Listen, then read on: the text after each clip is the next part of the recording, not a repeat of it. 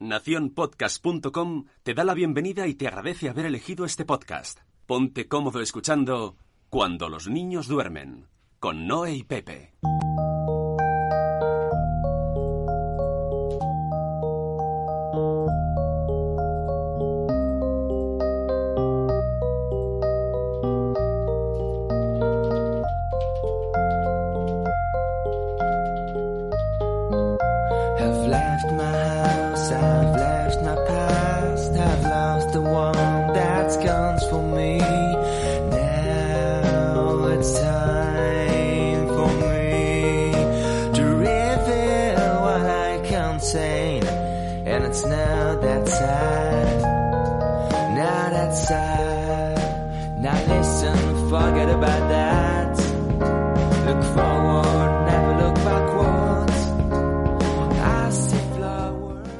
Buenas, yo soy Pepe Hola, yo soy Noé. Y tenemos con nosotros a Zana Mami Futura. Muy buenas. Hola. Hola, muy buenas. Dices sola tú. Te digo la a ti. No, le, ¿no, eh? le estoy saludando a ella. Bueno, estaba escuchando cuando los niños duermen, que hace un montón que no grabamos, y mirando el bueno, último hace un mes, ¿no? Hace un mes, justo. mucho. Y... En la- me acuerdo la última vez que dijiste, sí, porque vamos a hacerlo cada 15 Cada 15 días. Y yo, Sí. sí. Y la última vez también participó Zana, he visto. Y Vanessa de la Tener 3. Ah, sí, es verdad, es verdad. Que pensaba Sí, que había sí. que hace mucho y fue el anterior. Sí, sí. Bueno, pues como Zana es muy amiga nuestra y sabe mucho de cosas que yo no sé tanto, Ni yo tampoco. Bueno, algo, un poquito. entonces No sé tanto. la hemos... Pero no sé vale, tanto, no te quites mérito. La hemos Mira, ya tenemos gente en el chat. Muy buenas, Bego, Chivimundo, Marta Rivas Rius. Sí, Eh, Marta le, le he visto ahí que ponía que estaba estudiando, esperándonos. Bueno, hola a todas, eh. Chivimundo, Diego. Bueno, hola, Marta. Pues eh, vamos a tratar dos temas. El tema de copa menstrual, que- Copa menstrual. que yo en representación de todos los hombres, yo no tengo ni idea qué es. Si- lo poco que sé es porque lo he encontrado a base de Zana. Sí. En, ¿Cómo es? Mamifutura.com, ¿no? Es en la web. Sí, Sí. mamifutura.com. Me parece muy curioso porque sobre todo lo he vendido a hombres. Aunque no lo han comprado, lógicamente. ¿Y dónde pero se la ponen? siempre- Me imagino que es en plan, cariño, te he comprado esto. ¿Y, ¿eh? ¿Y esto qué es? Como, No, esto, pero ¿qué práctica es? testigo en una de las veces que son los hombres los que más me preguntan sobre ella porque tienen mucha curiosidad. Pero, ah, vale, vale, vale, espérate, que te, que te estoy pillando, te estoy pillando. Me estás queriendo decir que con copa sexual, con copa sexual, ya, ya, ya se me va. Con copa menstrual, eh, ¿se puede practicar sexo? ¿O no va por A ahí? ver, depende del sexo, ¿vale? Se puede- siempre se puede practicar sexo. Bueno, pero Es que mucha eso es gente... otro tema Ya, aparte. es otro Pero tema, ahora, claro. penetración eh, vaginal no. Mm, Ah, vale, no, Vale, como ah, eso- pensé que Pero era en por eso. general, No, no. Pensé Claro. porque, claro, no conocen la higiene femenina. Entonces, como yo hablo de esta manera, así un poco de, ah, sí, porque esto, porque aquello, porque tal, pues siempre me acaban preguntando, interesándose y vamos, les falta comprárselo para las novias. Si no fuera porque no pueden decirme cómo está su suelo pélvico. Mm. Pero Como veis, estamos muy perdidos. Yo primero. Oye, que yo estoy flipando ahora, porque resulta, voy a cambiar de tema sí, sí, voy a completamente. cambiar de tema mirando el que Instagram. resulta que estaba mirando el Instagram poniendo Ah, sí, que ahora mismo. íbamos a estar en directo, he puesto un stories y me he encontrado con una página del Instagram que se llama Cuando los niños duermen. Y no somos Sí, nosotros. Lo sé, a mí me sigue, me ve todos los stories. Qué De hecho, siempre fuerte. con Qué una fuerte que es es rosa con Con un antifaz. un antifaz. Eso nos pasa por no registrarlo. Me caches en la mar. Con- Y es entonces de WordPress. y entras, a ver, entras en el WordPress y a ¿Por qué? ver. ¡Ah! ¡Qué ¿Esto qué? fuerte! ¿Y tú tienes que decir esto ahora? No sé, es que lo estaba viendo y me he quedado flipando. Digo, Qué no soy yo. fuerte, tío, qué fuerte. Mm, Bueno, pues nada, pues ya tenemos aquí que nos han copiado, vamos, que es un plagio, plagio, Pues total, absoluto. Lo, mismo ni lo saben. Igual Bueno. ah, no lo han hecho queriendo, que Lo cuando mismo. los niños duermen, pues es cuando podemos escribir. Claro. claro, claro. Bueno, a Bueno, ver, al pues tema. vamos a ello, Que, sí. que, que al principio parece que, que esto del, de la copa menstrual parece que tiene algo relación con sexo, que lo he metido yo, pero no, no tiene que Mm. ver. No, No, no, no. No, no, no. cuéntanos. A ver, venga. A ver, Pero habla, aunque- ya sabes, como un niño. O sea, yo, yo lo sé más o menos porque lo he visto en tu web, pero es muy difícil de entender. Explícalo de cero. Es tan difícil de entender. No. A ver, tenemos Sí. que partir de la base de que una mujer tiene ciclos menstruales. ¿vale? Y eh, empieza el ciclo menstrual menstruando. ¿Qué Muy cosas, bien, hasta Ay, ahí. qué cosas. Eso que tiene, sí, muy bien. ¿Qué es, ¿Qué es menstrual? Pues básicamente sangrar. Es cuando desprendemos el óvulo que no ha sido fecundado, lo desprendemos. ¿Vale? Estoy dando aquí clase de anatomía. Vale, sí, sí, sí, esto queda claro, pero está muy bien que lo expliques.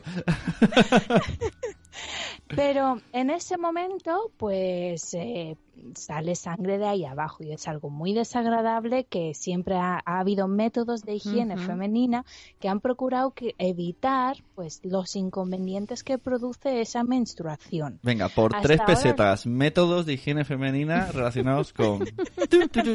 ¿No? Eh, Tampax, ¿no? Sí, compresas. O- Compresa. Sí. Un momento. Eh, toallitas Un momento, higiénicas. compre- No lo mismo, es Pepe. tampón. Sí, ha hecho una marca, tampón. ha hecho una marca. Sí, es verdad. Vale, tampón, compresa. Sí, compresas. Bueno, toallitas de... Mi ¿Toallitas? madre utilizaba paños.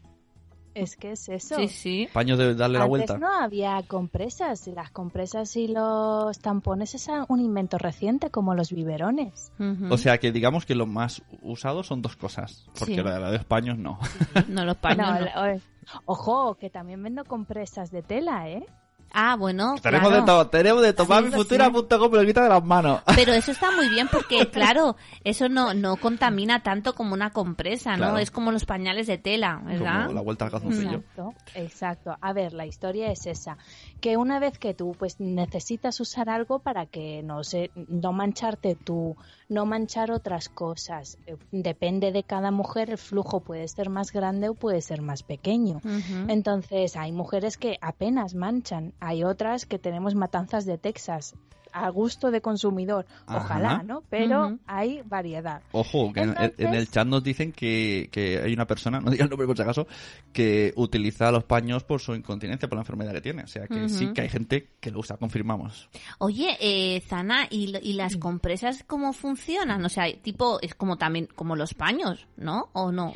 Eh, son como los paños, pero obviamente están algo modernizados. Ajá, tienen sí. forma de compresas con alas Sí. y tienen corchetes para que tú a la hora de ponerlo en, eh, en la braguita lo jun- juntes el corchete en lugar de tener pegamento Sí. que tienen las alas, Sí, sí. tiene corchete. Ah, Y entonces ahí ya no se mueve, sí que para arriba para abajo, pero una vez que lo pones no se mueve, sí. pero no se cae ni, ni tiene el peligro de que vaya a darse la vuelta y haga bla, claro.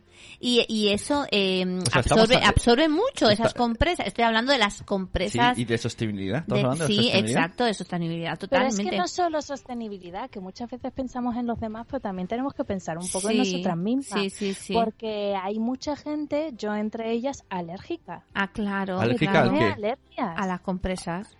Sí. ¿Y eso, eso, te, eso en el print te lo hacen? En el print. Llegas al print y dices, ponme el perro, el gato y la compresa. No, lo descubres con el tiempo a base de usarlo. Cuando tienes ahí, te, te escuece un poquito. La compresa te ponen aquí Ponen en, una en la, compresa en la cara. en la frente. Y se te deja marca esa alergia.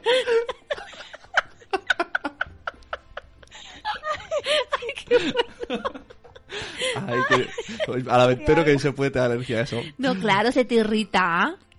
Se te irrita, irrita. Vale, y entonces te es cuando aparece Claro.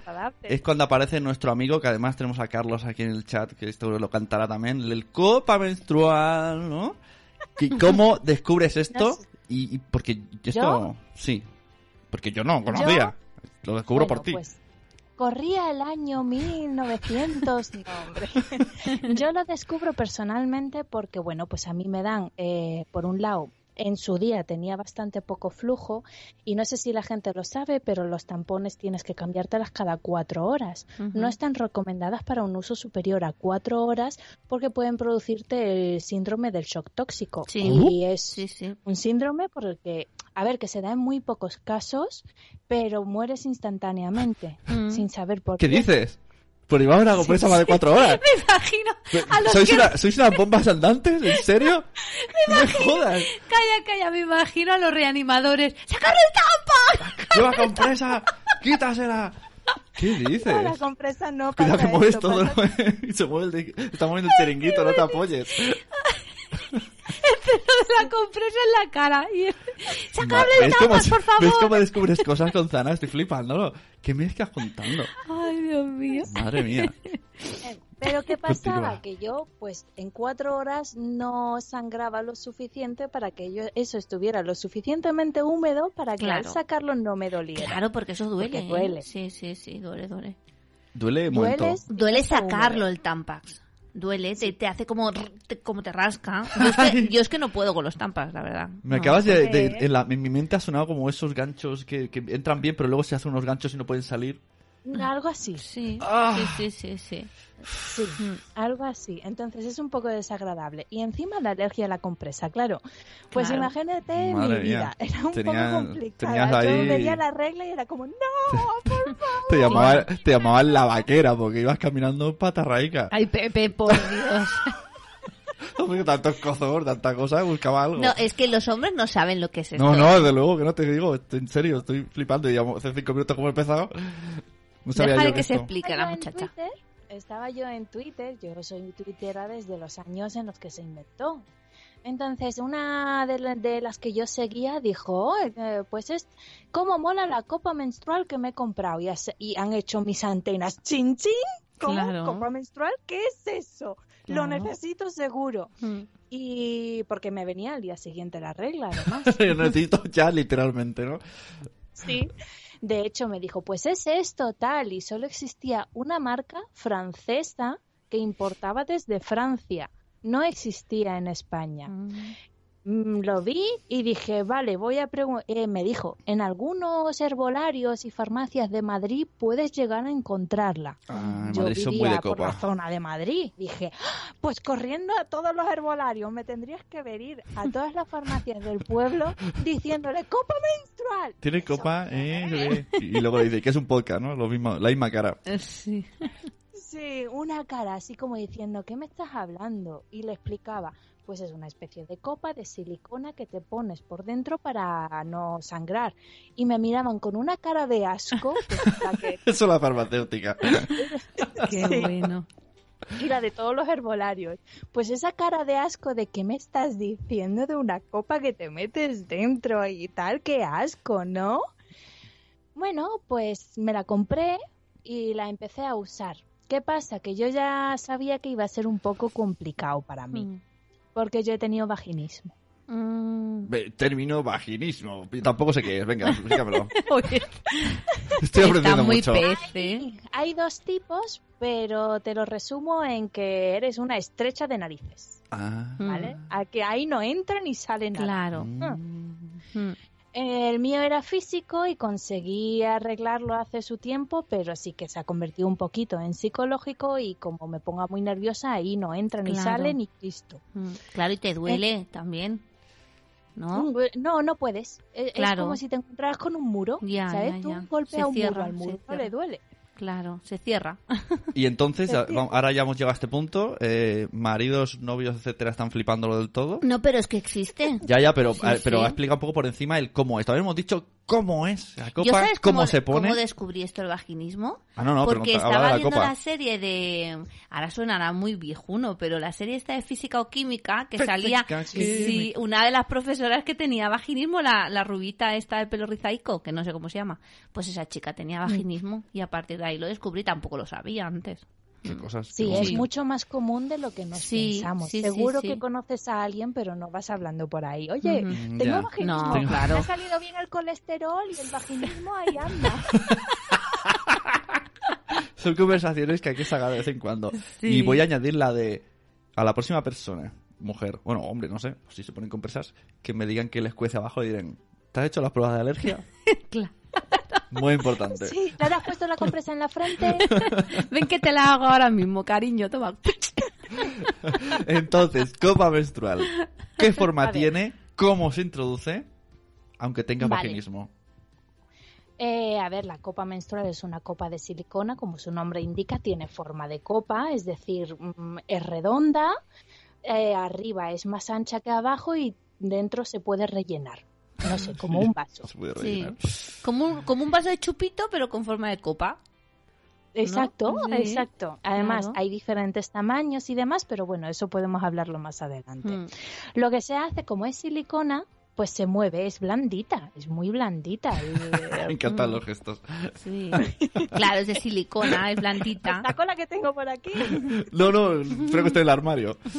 eh, pues es bastante blandita. Entonces, la doblas, hay diferentes maneras de doblarlas, depende de cada mujer lo que le resulte más cómodo y doblada la pones dentro. Una vez dentro se despliega sola, Ajá. porque aunque es de silicona y como, blandita, como lo del decalón. hace Sí, Exacto. Se abre. Se, des- sí. se abre. Lo bueno es que se sujeta en las paredes vaginales, por lo que no deja huecos laterales para que la sangre se escape, sino que toda llega dentro de la copa. ¿Vale? Entonces la puedes usar hasta un máximo recomendado de 12 horas. ¿Y, y, y cuál es la capacidad? O sea, eh, cu- ¿cuánto cabe? ¿O, o, o- o no? Siempre es un tapón y... No, no, no, cabe, Y cabe. luego tú No, sacas... cabe, que claro. No, depende, depende. no sé cómo depende. formular todas estas preguntas.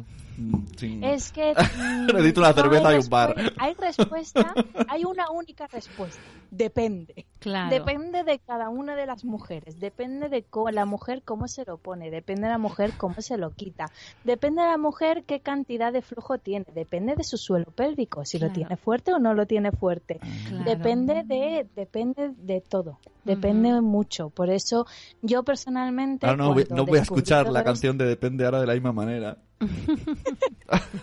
Depende, que depende de tu flujo menstrual, todo depende. Exacto, voy a ver al Paulo en esto rato hablando de la copa.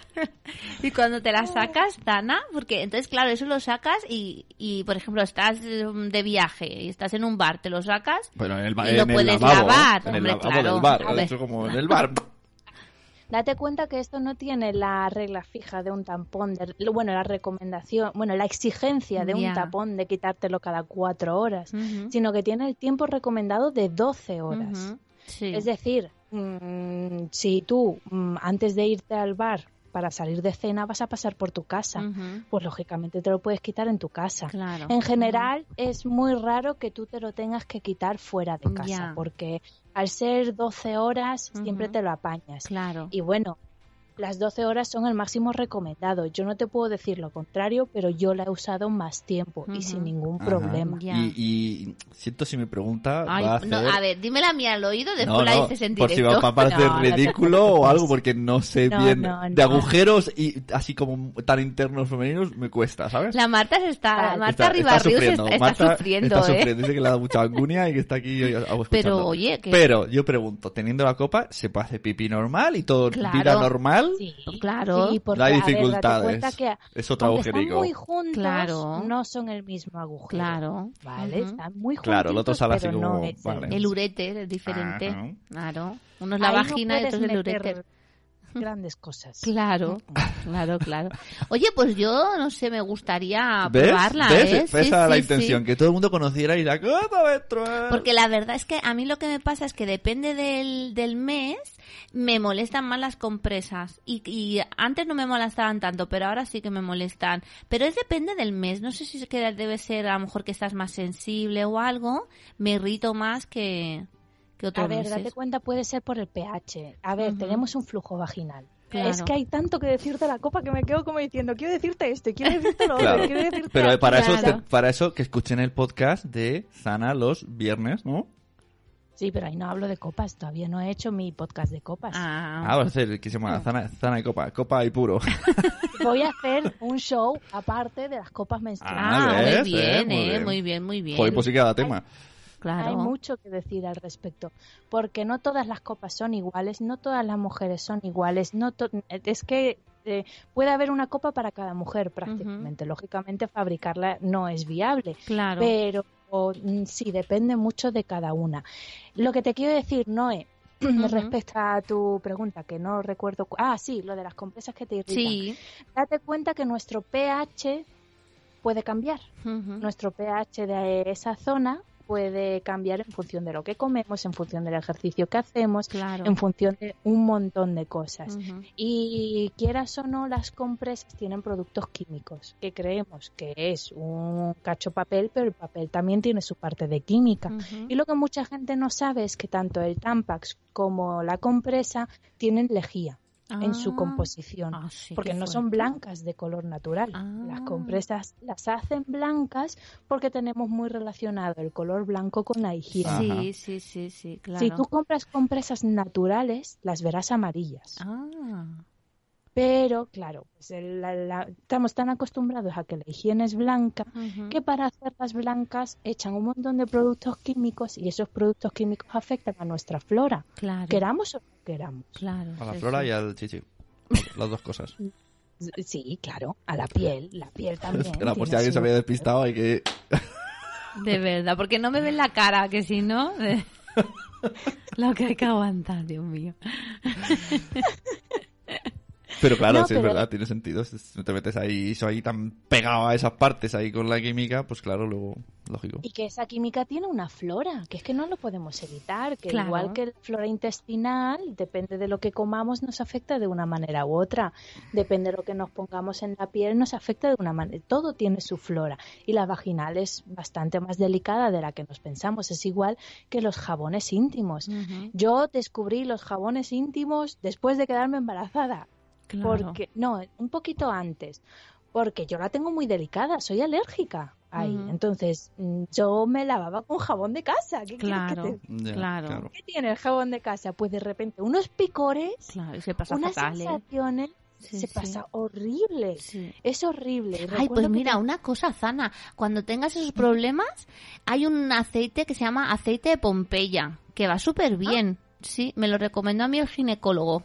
Porque tuve, tuve problemas de hongos, que también se puede tener hongos ahí abajo. Sí. Y entonces me recomendó eso, aceite de Pompeya. No es natural del todo, es un poco natural, pero tiene alguna cosa que es química todo. pero va súper bien. Incluso para mantener relaciones sexuales y todo, que yo ya no me acuerdo.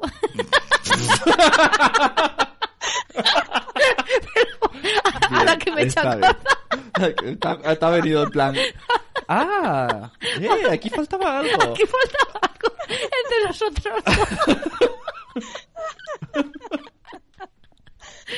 No, pues muchas gracias, ¿no? Sí, sí. Yo la verdad es que desde que uso jabón íntimo no tengo problema. También desde que lavo mi ropa interior con nueces de lavado, que fue otro gran descubrimiento. ¿Con nueces? ¿Nueces de...? ¿De lavado? Lavado. ¿Las que, ya- nueces? que, ellas- que al final no compramos. No, pero es verdad, sí, sí.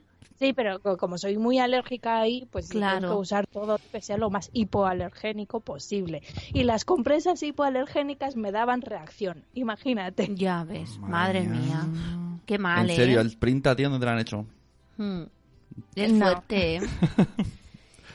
Sí, pues eso, la copa tiene grandes ventajas. No Sí. solo por el medio ambiente, porque no generas tanto desperdicios, no solo por la economía, porque Claro. te compras una copa que te dura 10 años, no solo por... ¿Qué más? Claro, porque Por eso todo. no se estropea, o sea, eso puede durar. A ver, sí se estropea, pero tiene un- una duración aproximada de 10 años. Pero ¿y no es un depende? Depende de si tu flujo es muy fuerte, de si claro, tú también. apretas mucho Más cuando que caminas. Sí. Más que de ti, sino de cuántas veces lo esterilices. Porque, Claro. a ver, estamos reutilizando algo y lo estamos me poniendo en nuestra zona muy íntima. Claro. Eso, mm, a la que lo dejes un segundo fuera, se puede infectar con cualquier Ya. cosa. Claro. ¿Y cómo lo esterilizas? Con, Bien, a- con no, que- agua. no quería hacer yo esa pregunta. con ¿no? agua hirviendo. Que no dijese, Como los no lo biberones. sabes, ¿no? Pepe, ¿cómo se esteriliza la cosa? Como los biberones, ¿no? Debe ser. Eh, incluso más fácil. Un vaso, Ujú. ¿vale? Ese vaso lo condenas a la copa menstrual, por así decirlo, Sí. y lo pones con agua tres minutos al microondas. Que no tenemos microondas. Mierda. Hay que comprar microondas primero y luego la copa. microondas. Bueno, pues al agua. con Sí, lo hierves, bueno. ¿no? Lo hierves. está, yo al principio lo hacía con agua hirviendo, tenía mi cacerolita condenada a la copa menstrual. Y luego le pones la manzanilla. Claro. No reutilicéis el agua, muchachos, muchachas. No, a ver, luego está cada una. Es agua hirviendo. Claro, si eso- Ya, bueno, pero me da igual que me digas que- se matan los virus, pero en mi cabeza no me hago una manzanilla luego, ¿eh? No. Por ahí no, lo paso. Lo maníaca que lo- la- las manías que tengas, ¿no? A ver. Pero a mí lo es que yo con lo que me la he quedado, por lo que me la he quedado y por lo que la recomiendo es por la cómoda que es para cada mujer. Claro. Y hay Es que te la diferentes formas, 12 horas. Sí. hay diferentes formas, diferentes tipos. Si quieres hacer un podcast de esto, el mundo copa, ¿no? Sí. O sea, es- Sí, Claro. Sí, Eh, sí, sí. sí. Y ya venden en Mira España. tanto así. que ¿Quién las ya vende ella?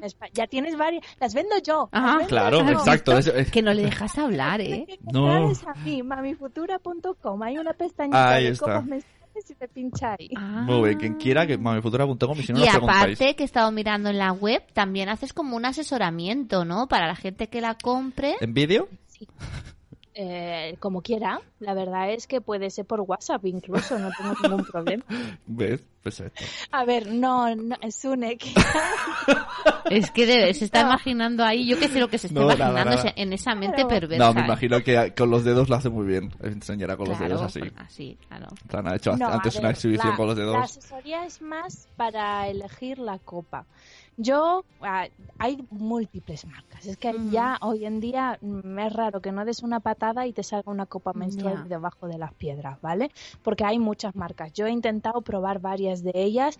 Me flipa que sean tan distintas y tan raras todas, porque, a ver, la marca que yo comercializo en general, ay, ay, ay, que me lío, que me lío, que ya me trabo. Venga, no hay prisa, Eh, la- tranquila. En general, las marcas solo venden dos tamaños. Ajá. Y ya está. Y dentro de esos dos tamaños, pues eh, cualquiera de la farmacia te va a decir, ¿has tenido hijos o no has tenido hijos? Claro. Ah. No solo se trata de los hijos No. que hayas tenido, No. ¿vale? Pero en las farmacias, pues te dicen, ¿has tenido hijos o no los has tenido? Y en función de si has tenido o no has tenido, te van a recomendar una u otra, o el flujo. Pero depende de muchas más cosas. La que yo comercializo, la que yo comercializo tiene cuatro tamaños Ajá. dentro de los cuales tiene tres texturas, Mm. Tres texturas a elegir. dentro de los cuales tiene tres tipos de pitorrito Ajá. Para sacarla, ¿no? Sí. y además cada una de ellas las tiene en un tamaño especial para mujeres que han sufrido pro- o que sufren prolapso. ¿Qué? ¿Prolapso? Pone palabras clave para que, para que hagamos preguntas. ¿Cómo? ¿Qué, qué es lo que sufrís ahora? ver, hay mujeres que tienen el útero caído. Ah, entonces ¿Qué dices? El Sí. canal de la vagina no es tan grande como el de una mujer normal. Claro. Lo tienen más acortado y necesitan una copa especial Claro. porque Una la copa normal hace tope. Ah, eso es cuando, cuando se te baja todo el útero porque a lo mejor hay algún problema de desprendimiento, ¿no? Ah, vale, vale. Exacto. O sea, estás diciendo que hay copas para cualquier tipo de situación aunque hayas tenido problemas. Pero solo son para mujeres, Pepe, ¿eh? que lo sepas. ¡Y! Casi. Bueno, oye, no sé. Sí, para uñas caídas no vale, por ejemplo. que ya me lo imagino ahí con la copa. No me, pero que diga alguien, no, yo es que como sufrí y tal, no voy ni a mirarlo. Pero sí. ahí- No, claro que sí. Por eso se tiene que asesorar con Zana y que y pues eso le Yo recomiendo que se la asesore con una asesora de verdad, que Ujú. sepa sobre copas, porque en la farmacia te van a decir, ¿has tenido hijos? ¿No has tenido hijos? ¿Y cuánto es tu flujo? Y ya está. claro. Y avíatelo. Sin, Pero no, sin invitarte una copa ni nada. Claro. Mm.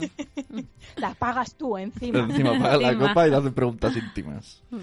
Ah, pues es muy Sí. interesante. Bueno, entonces si entramos en tu página web, hay una pestañita, ¿verdad? Que pone copas menstruales y Oh. ahí nos podemos asesorar. ¿Verdad que sí? Vendo Copa mensual. dos servicios. Por un lado la copa, que va incluida la asesoría para ayudarte a elegir la copa, pero luego tengo también una asesoría especial que es de por vida, pues para los diferentes casos que te puedas encontrar a lo largo de una Ajá. vida de mujer, porque Sí. quieras o no, nos quedamos embarazadas. Claro. Mm, eh, Estoy flipando, ¿eh? Con el, mundo Tenemos copa. vaginismo. Claro. Mm, puede pasar muchísimas cosas por las que tú necesites que alguien te diga, oye, ¿puedo usar la copa? ¿No puedo usarla? ¿Cómo puedo usarla en este caso? ¿Cómo tal? No sé qué. Entonces, en los diferentes casos, eh, tengo una asesoría aparte, además de la copa menstrual. Bueno, pues ¿vale? nada. Todas, pues la verdad bien. es que por suerte o por desgracia lo he experimentado todo. Claro. Y mucho mejor ir a comprar una copa y que te asesoren que no cogerla a lo mejor por internet, vete tú a saber dónde, porque yo he visto en el AliExpress es que- copas Me menstruales, la Sí. he ¿eh? probado. Ah, ¿la has probado? probado. ¿Eh? Y, Y a que- ver, si me hago asesora... Claro, tienes que ir. Ya, pero en AliExpress yo no me metería cosas de AliExpress. Por... Yo como compraría un suéter. Mis clientas lo que haga falta. Joder, yo me sacrifico. ¿Y qué yo. tal? ¿Y qué tal la del Express? ¿Bien No o compréis no? No. ¿Y qué? Pero, pero, claro, tú, pero tú no sabes ni, ni el material, ¿no? El material y todo. Yo qué, sé, que ver. se te deshace ahí, se hace calor, yo qué sé. Y es AliExpress. Hace calor. No os fiéis, AliExpress. Si te entra un calentón, O sea, se te va la copa. Un Lego, bueno, pero si te rompe lo tiras, pero, joder. Un hijo de la copa. Con forma de copa. Madre mía. No, a ver, yo la probé porque, a ver, me puede venir cualquier cliente y decir, oye, yo he probado esta Claro. A ver, costó 67 céntimos. Claro. Que, que no ha llegado a un euro lo que Madre me costó mía. esa copa. Estás Joder. intentando ahorrar económicamente. Si no puedes comprarte compresas, no puedes comprarte qué tampones. Y las copas, pues estamos hablando de un precio alrededor entre 20 y 30 euros. Claro. Mm. Eh, pues si no lo tienes ese mes y necesitas ponerte algo, dices tú, venga, AliExpress y Claro, te madre tiras de cabeza. Me estoy imaginando, eh, o sea, todas las cosas que pueden salir mal por ponerte uno de AliExpress y me imagino como cuando, esto va a ser muy gráfico, ¿eh? Como cuando tiro la basura y hay un agujerito en la bolsa y no me da cuenta y la, y, y- Claro. y la gota va desde la basura hasta mi casa. Pues eso. No, eh, eso es casi lo, lo mejor que te podría pasar, ¿sabes? Claro. Pero yo eh, hubo un momento en el que digo yo, ¿a que se queda dentro para siempre? Claro, Ah. ¿Sabes claro. Ah, Eh, me estoy mareando. Dios mío. No, y aparte que tampoco se sabe si eso es silicona de verdad o es otro material tóxico, ¿no? En principio es silicona Mm, médica. Ya, ya, no te lo ponen en la descripción y en teoría no te pueden mentir, pero bueno, yo no lo recomiendo porque sí que no tiene la misma composición que cualquier otra copa Claro, menstrual. claro. No. Yo he llegado a probar copas menstrual con aplicador, cosa que tampoco recomiendo. Eso lo ha no hecho pongas, aposta. sino- ya deja una pausa porque sabe que no sabemos qué es. Con ¿Qué es aplicador, el aplicador? bueno, tipo como el tampón, que también tiene la- el, aplicador, que, que te ¿no? ayuda a ponerlo, ¿no? En plan, Exacto, alguna sí. pistolica de la que usáis vosotras. Sí, te ayuda a ponerlo. En principio lo pones en el aplicador y luego pones el aplicador dentro y sacas el aplicador y la, la copa hace... Y Madre se mía, abre. tío, qué difícil es Pero ser eso mujer. tampoco, tampoco te ¿Cómo, gusta. ¿Cómo podéis vivir con tantas cosas, la mujer? ¡Qué estrés! Porque la copa es muy fácil de poner. Ah, Porque claro. la copa en sí es muy fácil de poner y no necesita de aplicador. Y intentar que la copa se quede bien puesta en el aplicador te complica tanto que dices tú no me vuelvo a poner una Claro. copa menstrual en la vida. Claro, Pues esa experiencia tampoco es tan agradable. claro, La claro. verdad. Y para sacarla, en teoría, no te manchas ni nada, porque a lo mejor estiras y se abre Ah, todo. claro, esto, esto hace vacío, ¿no? Eh, Te olvidas de que la tienes. Te Ya. olvidas de que la tienes. Sí, es sí. que es como... Y cuando, Mm. cuando Claro, cuando la sacas, ¿No? Cuando pone- estiras. necesito algo gráfico, ¿eh? Es, es espatarrar y tiras y se cae todo al váter, ¿no? O sea, me imagino, ah, bueno, ¿no? claro, como te, te ¿No? pones co- hacer pipi y, y estiras para abajo, ¿no? Digo yo, ¿no? Claro, Ujú. haces pipi, tiene... Hay mujeres, es que depende de cada mujer. Hay mujeres que le cortan el pitorrito porque no les gusta Sí. y lo que hacen es que meten el dedo hasta que tocan con el borde, aprietan el borde y con ese lo empujan hacia Ajá, abajo. Sí. Las mujeres que tenemos vaginismo como yo dependemos totalmente del pitorrito, yo prefiero usar y recomiendo normalmente el tipo anillo, Sí. que como puedes meter el dedo dentro Ajá. y tirar es mucho más fácil. Claro. Y bueno, ha- haces pujos como si estuvieras pariendo, Dice, literalmente. dice Nano que en el chat cuando haces pop ya no hay stop. Sí. Es verdad, ¿y cuando hay stop? Es verdad. O sea, ¿cómo sabes en qué momento dices ya puedo levantarme? O sea, o eso ¿Ya va... puedes eh, levantarte el qué? ¿De Tú, qué? tú te lo sacas en el, en el baño, sacas. Y ya está, y No, te pones pop. otra, la lavas y te pones y, otra. eso ya cae todo No, así de, te de- pones la en- misma. Ah, o en- la misma, En de repente cae todo ya, ya está, ¿no? Es, es rapidico. Mira, te tocas con el papel y dices, "Hala, ya No, porque la estamos". copa acumula la sangre, entonces lo, sa- lo bajas Pero, y se cae. pero no toda, ¿no? O sea, Bueno, to- que- te, que- queda, te queda dentro, ¿no? Que O- no somos cerdos, que no, eso no va sangrando ahí, Oye, que no. perdona que nunca me ha dado por eh, cuando está meter el ojo ahí en plan, a ver la cantidad. ver la imaginación que tenéis los que no habéis... Claro, Que ¿no? piensa que es como ¿En una serio? manguera que va Os- saliendo ahí sangre. Os voy a confesar una cosa, a los hombres cuando tenéis la regla, intenta- o sea, es- estamos, eso no existe, es como, sé que esto se tira luego ahí, pero no voy Pues a... oye, gracias a la regla podemos tener hijos, Sí, no ¿eh? te estoy diciendo que no, pero que no estamos ahí en plan, No, a "Oh, ¿y cuánto, cuánto exactamente manchados y cuánto no sabemos estas cosas? Depende de la mujer, tiende a, tiende a ser como un goteo. Vale, ahora tú puedes de- hacer un goteo como más eh, de golpe, goteo un poquito más lento y demás. No es un flujo constante. Claro, pero son 12 claro, horas. Claro, 12 bueno, pero horas te la ahí. intentas sacar antes Ping pong, siempre, ping ¿no? pong, ping pong, pues luego... Eh, depende de tu momento, pues sí, yo... Claro. es que voy a decir algo que No, no, di lo que quieras. médicamente probado ni Ajá. está recomendado por las Venga. marcas. Sí. Lo he hecho yo porque ju- juego con mi salud, es mi salud y yo juego con ella. Yo la he llevado puesta desde principio a fin. ¿Qué significa eso? ¿De Desde- principio a fin de Que Me la dónde? he puesto el primer día de regla y me la he quitado el último. Ah, Haz un tun, tun, tun. Tu, tu, tun, tun, tun, tun, No, pero con la con, el- con esto, ¿no? De- Tiene que haber algo. tun, tun. No me ha hecho. Sí, es muy fuerte eso, ¿no? Yo lo he hecho así, eh, obviamente he preguntado y demás, y sí que me han dicho que todavía no está comprobado que, no- que haya problemas con ello, pero es como todo, puede haberlo y puede que no. Yo, por lo que yo puedo decir, a, yo, a mí no me ha supuesto ningún problema, a mí. Claro. Pero yo estoy jugando con mi salud. Claro, a lo No mejor lo una, una persona que tiene mucho, una chica que Yo tiene mucho flujo, claro.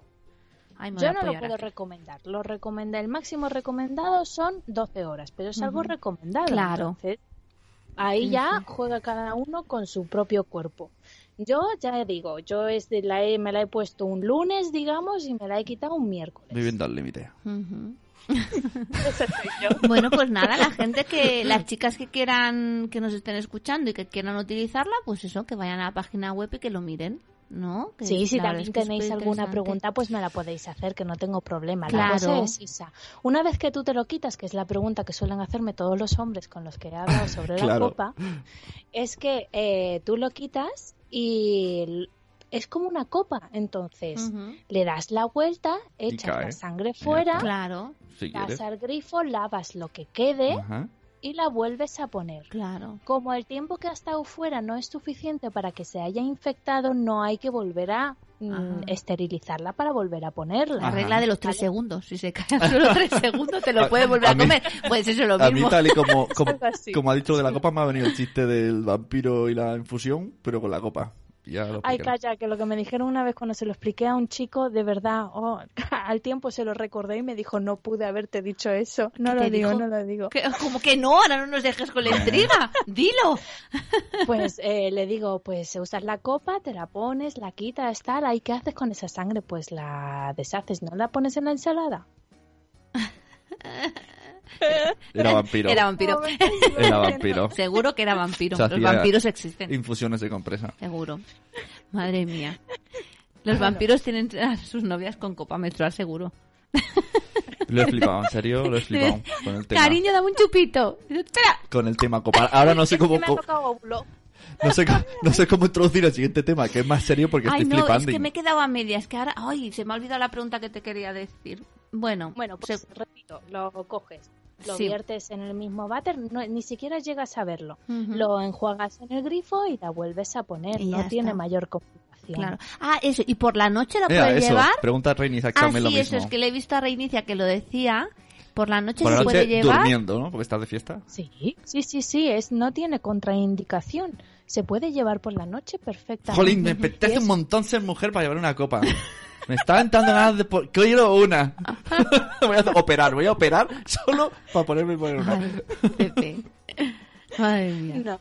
No es verdad, Sí, oye, me, puedes, que mola, eh, me gusta, pues es eso, la puedes usar por la noche, la puedes usar bañándote, porque de hecho bañándote es como mayormente se Ah, claro. descubre. Y, y- Claro. y entonces el- la excusa de esta de que yo nunca he entendido, yo lo he escuchado tantas veces en mi vida, en, Cuéntanos. en señores mayores, de no me voy a meter a la piscina que tengo la regla, que yo pensé que, digo, esto se corta o Ah, algo, ¿no? Esto bueno, es de como, como, como la leche que se corta, y luego he descubierto que no.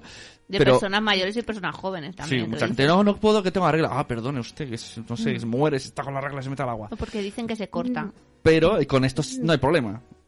¿No? A ver, con esto no hay ningún problema. Es como meterte en el baño con un tampón. Claro. Tampoco ha habido problemas con el tampón. Claro. Sí, el mayor problema que puede haber es que manches la piscina, Claro. manches el agua, que es algo muy desagradable y te sientes muy culpable. En ese momento que estás con los ánimos, las hormonas que te revolotean y de repente ves que de ti sale sangre y, y Mm. que mm, alguien la puede tragar y mm, no sé. Ya está, ya está sana, ya está. Se ha pasado, se ha pasado de la raya.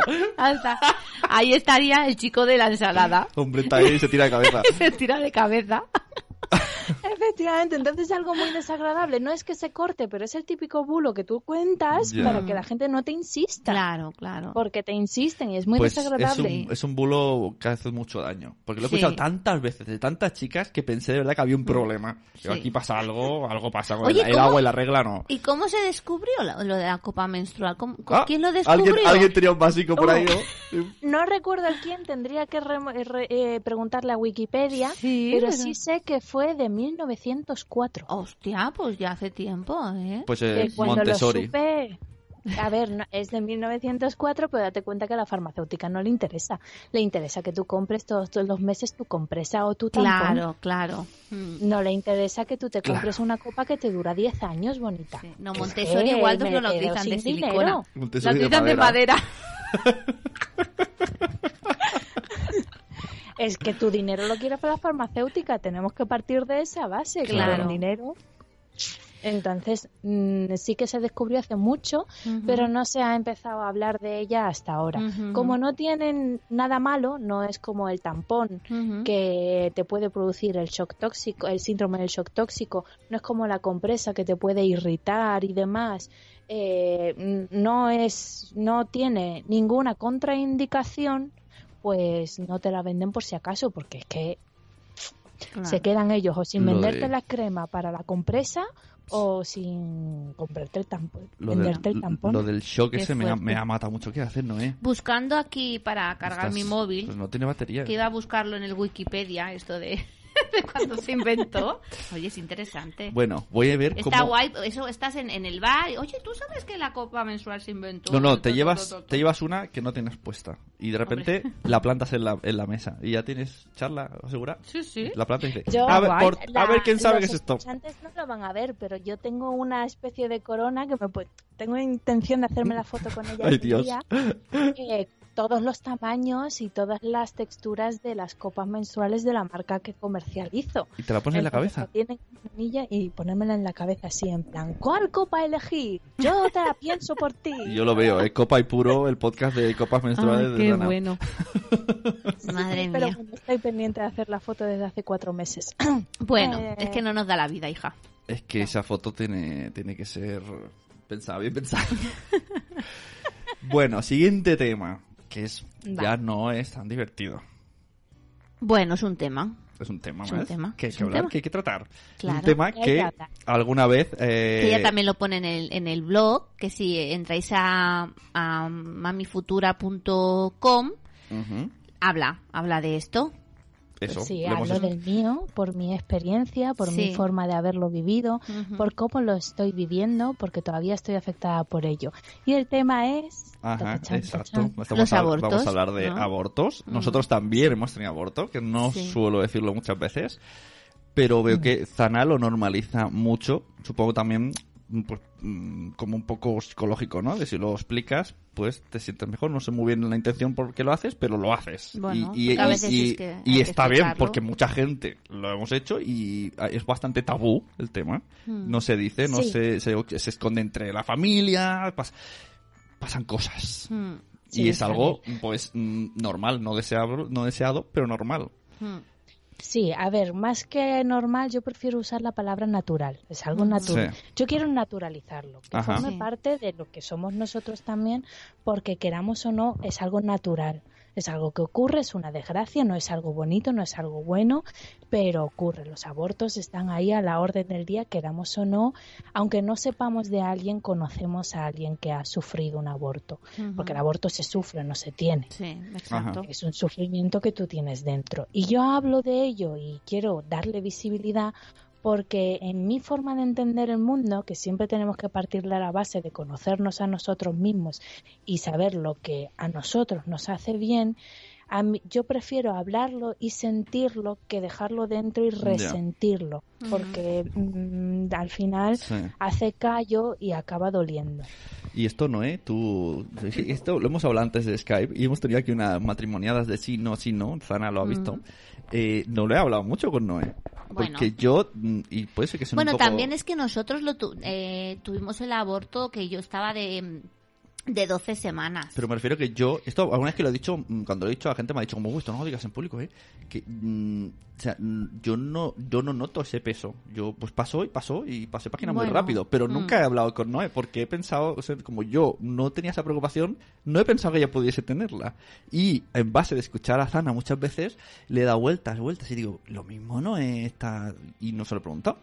Hoy voy a preguntárselo en público. ¿Qué te parece? No, pues eso, nosotros lo tuvimos eh, a las 12 semanas, sí que se lo habíamos dicho ya a la familia, era el segundo, ya habíamos tenido a Mario, y era el segundo, y no sé, sí que lo normalizamos bastante. Bueno, lo típico, la gente te dice, no te preocupes, ya tienes uno, no sé qué, ya, ya tendrás otro, Esas otro frases, tranquilo. ¿no? bueno. Esas frases. Además, a nosotros nos costó mucho también tener Bueno, es que hoy día todavía eh, familiares muy cercanos, padres, madres, etcétera, cuando pasa algo mm, que le pasa a alguien, dice, ay, ha perdido el niño. Y, y te quedas mirando como, ¿te acuerdas que nosotros también? Sí. O sea, es como si no hubiese existido esto. Date cuenta que también pueden tener tanto dolor por haberlo perdido que Mm. ellos mm, lo han bloqueado Claro. en sus sí, recuerdos, sí, sí. que Mm. es otra manera de gestionarlo. No es la que a mí me gustaría, porque yo quiero pensar que mi estrellita siempre formará parte de mí y se, hay estudios que están demostrando que aunque hayas tenido un aborto, células de ese pequeño te- se te quedan dentro, pero claro, esto es cada persona es un mundo Claro. y tenemos que partir de esa base. Yo con mi pareja también lo vivimos de manera muy distinta. Mm, Le animé a él a que, de hecho, negociamos que él escribiría sobre cómo se ha sentido con el aborto en mi blog.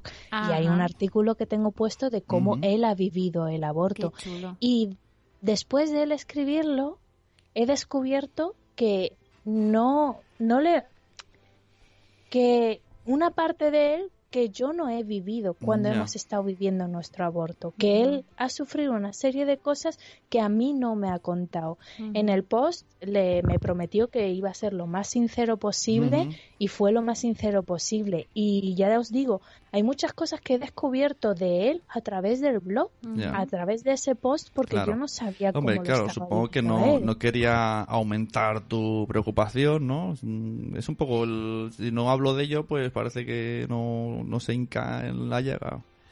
En parte eso y en parte cómo es él. Que él es su- él es así, él lo gestiona todo dentro. Él siempre me dice que él si habla de un problema es porque quiere que yo le ayude a solucionarlo, no para desahogar, que yo Claro. sí hablo las cosas para desahogar. Claro. Yo sí digo, pues oye, he sufrido un aborto y cuando me, cuen- me contestan, eh, pues como habéis dicho, mm, bueno, no te preocupes que ya tienes uno. Sí, Ya. sí, yo sí, miro a los ojos a la persona y le digo, eso no me ayuda. Mm, claro. claro, ese soy yo. Sí, sí. Porque yo tengo esa manera de ser en la que si algo no, no me estás haciendo daño, yo te digo, me estás haciendo daño. Claro. Y decirme que ya tengo uno, eso no me está Ya. ayudando. O, o- Este o lo- que te digan, ¿y cuándo vas a volver a intentar? ¿no? Sí, o, ah, el sí, otro sí. mes que viene te pone otra vez. Sí. Que la gente es muy poco Ya. sensible. Sí, pero como yo soy como soy, me importa una narices, lo que piensen de mí también les contesto Claro. en, en esa forma. Cuando me dicen, ¿y no te animas a, po- a buscar al siguiente? Le digo muy claramente, no quiere venir, porque me está costando quedarme embarazada otra vez. No sé Claro. por qué, pero en esta ocasión me está costando y lo digo tan abiertamente porque es eso. Hay gente que no se da cuenta del daño que hacen hasta que se lo haces ver Exacto. y no es algo malo hacerle ver, porque yo ya he sufrido mi daño. Entonces, Claro. eh, que mm, la otra persona se ponga en plan, vale, pues te digo algo para que te sientas mejor y no me ayuda, y yo te digo, me estás empeorando lo que me Mm, estás Mira, en, diciendo. en el chat nos pregunta Marta Rivas Ríos que tiene la una duda si se enfrenta a alguien que le comente, con una amiga que le pasa eso, ¿qué tiene ella que decirle a la amiga para que le duela menos? Mm, Como todo, depende. Claro. Y lo mejor y lo único infalible, creo, a menos que no me diga lo contrario, es dar un abrazo Sí, sí, sí, y ya sí. está. Y decir, lo siento, ¿no? Y... No, ni lo siento. Dar No. un abrazo y ya está. Y ya está. Mm. Porque mm, no, a veces yo ahora mismo estoy en el momento en el que eh, temporalmente yo estaría embarazada de nueve meses y en cualquier Mm. momento podría tener contracciones para dar a luz Claro. el bebé que tuve un aborto. Y claro, mm, me gustaría poder decirlo a mis seres queridos y que ellos no se sientan mal por lo que yo estoy Claro, diciendo. claro. Pero esto... Y que tampoco esto te no, ¿eh? juzguen, Te, te ¿no? pregunto a ti, Mm. Noé. Eh, eh, Pregunto a eso No- me da igual. Pregunto a Noé directamente. igual, Es- Esto que ha dicho Zana, Mm. porque yo veo que tú, Zana, tienes como muy presente en qué estado estarías Sí. si no hubiese pasado. Bueno, yo lo pienso, ¿Eh, ¿eh? ¿tú lo has pensado Yo esto? Pienso, no uy, contado". Blanca ahora que tiene tres años y medio, pues la el peque o la peque que hubiésemos tenido tendría tanto...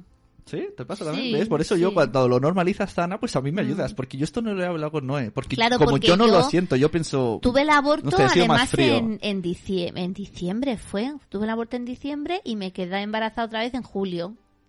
Claro. Pero, entonces- pero mm, tú no eh, expresas abiertamente todo el rato... No, no lo expreso. Porque dejas- no lo dejas cómo te dentro. está escuchando la que te está escuchando, Claro. porque depende mucho de eso. Yo, por ejemplo, Pero es que, Sana, yo me, perdona, yo me doy cuenta, ahora, ahora he quedado muy mal, pero yo me doy cuenta de que hay gente que es que no escucha. O sea, tú estás Exacto. hablando, además, Eh, no de, hablas de de mí, ¿no? diferentes temas, ¿eh? No. O sea, no solamente con este Uh. tema, ¿no?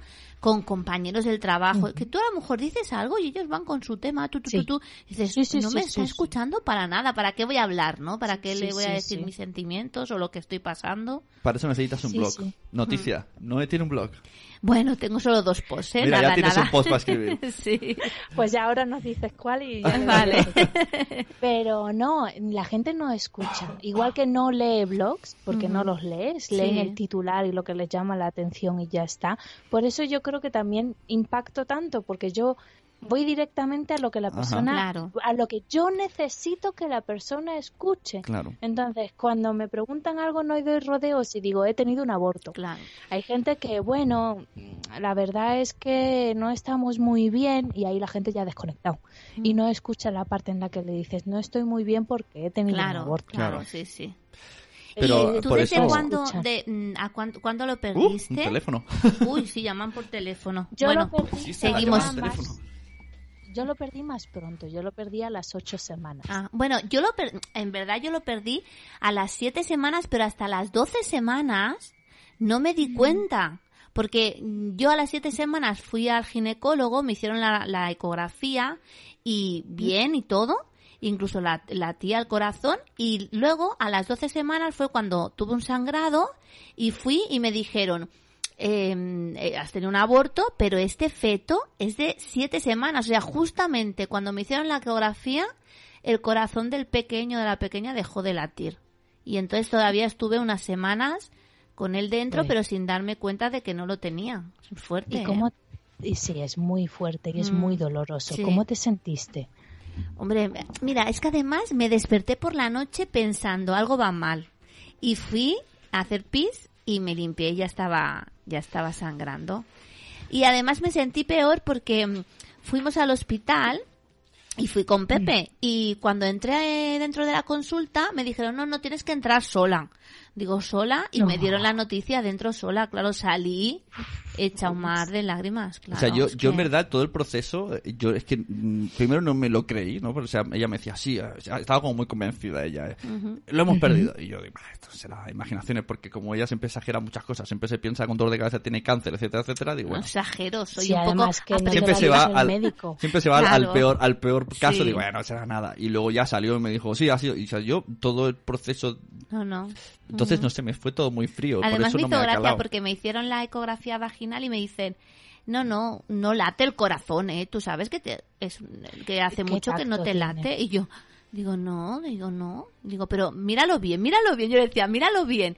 Dice, sí, sí, has tenido un aborto. Dice, desde las siete semanas no, no le ha latido el corazón. Y yo, claro, me Y- quedé, pues hecha una mierda. Y te ayuda. ¿Qué, qué recuerdas de ese momento sobre todo? ¿Qué, ¿Cuál fue la Atención, frase que más te impactó? Zana coge los mandos del programa. Muy bien. Estamos en Zana. Muy bien, me parece muy bien. No, es que tengo mucha Sí, sí, curiosidad parece porque. Sí. creo que es también una manera de visibilizarlo. Cada Sí. mujer lo vivimos de Sí, manera sí. muy Sí, distinta. sí, sí. En mi caso, yo fue un aborto anunciado, porque a mí me Mm. dijeron desde el primer, desde la primera ecografía, me dijeron tiene toda la pinta de ser una gestación interrumpida. Ay. Entonces ya te lo vas concienciando y Claro. vas diciendo no quiero pensarlo, pero desde el principio ya me han ido avisando. claro. No, en cambio, se lo ha encontrado de Sí, golpe y de sí, sí, frente. Sí, sí, sí, sí, sí. exacto. Pues mira, me encontré en ese momento súper vacía, como cuando no sabes dónde estás exactamente, qué dices, ahora qué hago, ¿no? Bueno, Sí. es que además nosotros también tenemos un detrás de los embarazos todo un tema que ya hablaremos, que ya hablaremos, ¿no? Pero claro, te encuentras ahí como, hostia, ¿y ahora, ¿y ahora qué? Claro, te ¿Qué- reconforta. ¿No has tenido la sensación de que he hecho mal? Eh, sí, sí, sí, sí. Hmm. Como ¿No es podía esa haber hecho. sensación de que he hecho mal Sí. para que esto no saliera Exacto. adelante? Y también te sientes culpable, ¿no? Por, por haber Pues- hecho algo de que a lo mejor no lo tendrías que haber hecho. Pero ¿cómo qué? Nada, pero son cosas que se te meten en la ya, ya. cabeza. Sí. Y dices, pues mira, a lo mejor no tenía que haber hecho, yo qué sé, cualquier chorrada. Me acuerdo además que, mm, que fue cuando tenía un niño autista en mi clase y era y teníamos muchos problemas con ese niño. Bueno, es un encanto de niño. Yo ahora lo veo y vamos, lo adoro. Pero era un primero de primaria, lo tenía en clase y me costó mucho. Entonces yo siempre lo asocio a que fue por eso, por el estrés Es verdad, vivido. Me, me dijiste algo así. Me Sí. dijiste, la semana pasada tuve que cogerlo y Sí, hacer por mucha el- fuerza. por el estrés vivido en ese momento, que luego a lo mejor no, a lo mejor No, pues tenía que pasar y, y ya está. Sí, pero es lo que tu mente ha pensado que puede pasarle. Mm, sí. Y, y que- creo que tenemos que ser conscientes de detectar esos pensamientos, mirarles a la cara y decir, vale, no me sirves, fuera. Sí, exacto, sí, sí. Pero claro, mm, es muy difícil. Estamos hablando de que ya has generado un vínculo pensando en todo lo que podría haber pasado si ese niño siguiera adelante. Porque has generado un vínculo. Es tu bebé Claro. y a mí me pasa a día de hoy. sí. Mm, Me, de- me despierto por la mañana echando de menos una tripa que no tengo. Mm, sí, sí. Y seguramente más adelante eche de menos un niño que no existe. Claro. Y, y no existe para el mundo, porque para mí siempre Para ti existirá. sí, claro, sí, sí. Sí, pues a mí ese concepto, que te lo escucho muchas veces, y, y- Mm. pero yo no lo siento. O sea, yo puedo llegar a entenderte, porque lo has dicho muchas veces y ya me cala el mensaje, Mm. pero es muy difícil. Pero a lo mejor a Es los que- es que chicos les, soy- les es diferente porque... Bueno, creo que sea cuestión de chico y chica, o sea, cuestión de la persona. Ah, perdón. No sé, vosotras son como más sensoriales, ¿no? Yo es como... No, porque nosotros desde el momento cero ya lo notamos en nuestro cuerpo. O sea, nosotros nos dicen que ya está- que estás embarazada y ya dices, ya lo noto. Ya, Tú pero- no. pero- y ya condicionas tu vida. es que ya no Exacto. un hombre no, un hombre pues no pasa por todo, bueno, eso, todo eso, el embarazo. eso es verdad. Yo decir que yo me sentí padre cuando me dieron el niño en las manos. O sea, cuando Igual dije, que y entonces dije, ah, vale, ahora Claro, soy padre. claro. ¿Y ahora qué hago? Que yo no me he leído nada porque no me he preocupado.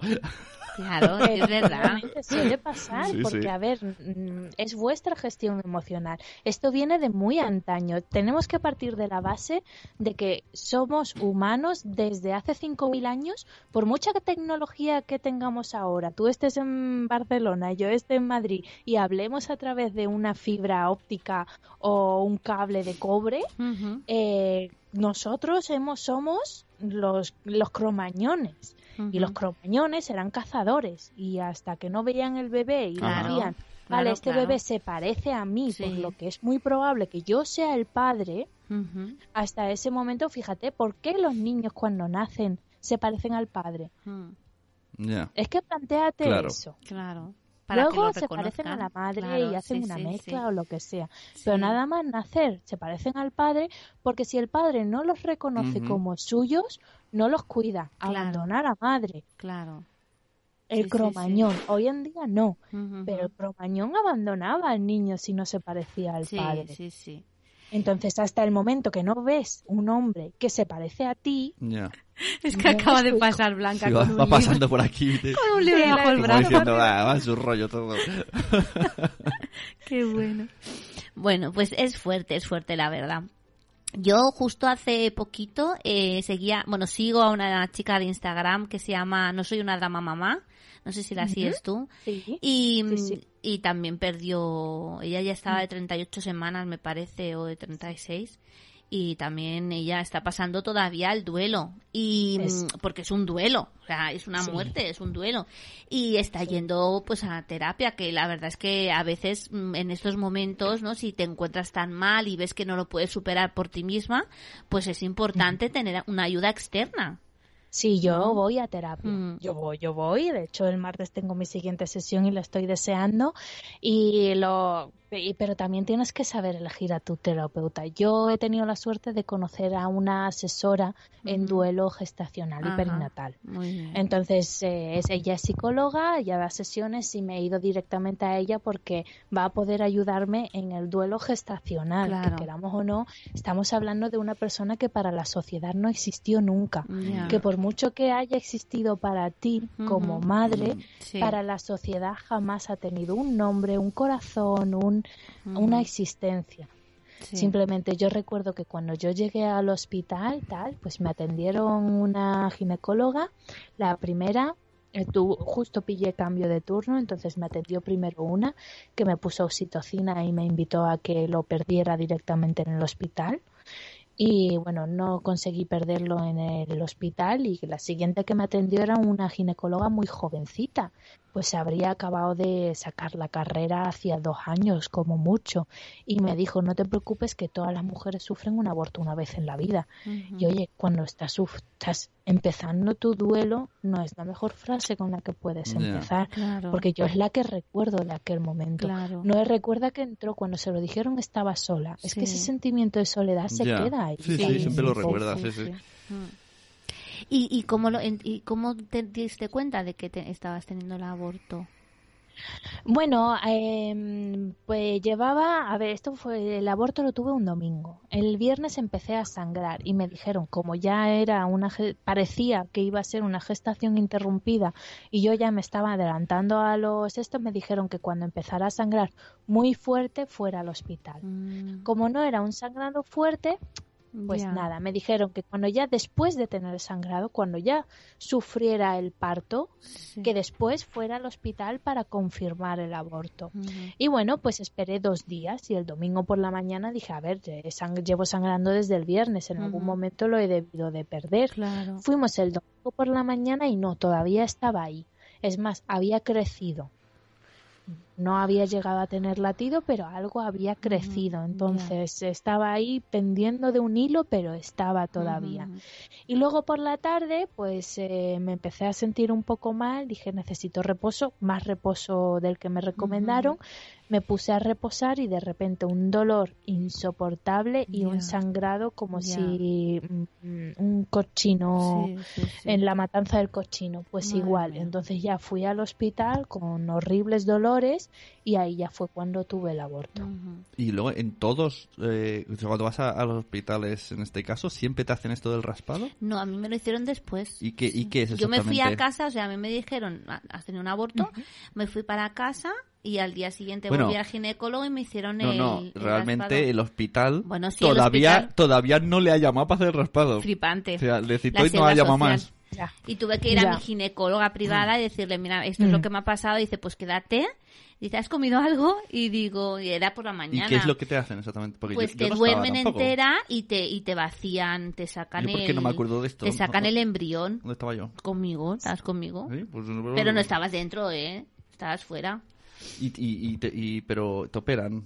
Bueno, te, te, te meten unas, unas cositas y te hacen, te sacan el embrión, te Y limpian. luego te necesitas unos días de, de reposo. Mm, sí, sí, sí. A mí eso no me lo hicieron. Pero eso depende Mm, también del tamaño, ¿no? Del embrión. Claro, Porque hay, claro. hay gente que tiene que parir y todo, ¿no? Sí, sí, Claro. sí, sí, eh, claro, es que depende. Para mí fue, a ver, date cuenta que yo estaba de ocho semanas, pero mi embrión estaba de cuatro y media. Mm, Había crecido muy lentamente, había llegado a crecer algo, pero estaba de cuatro semanas y media, en realidad.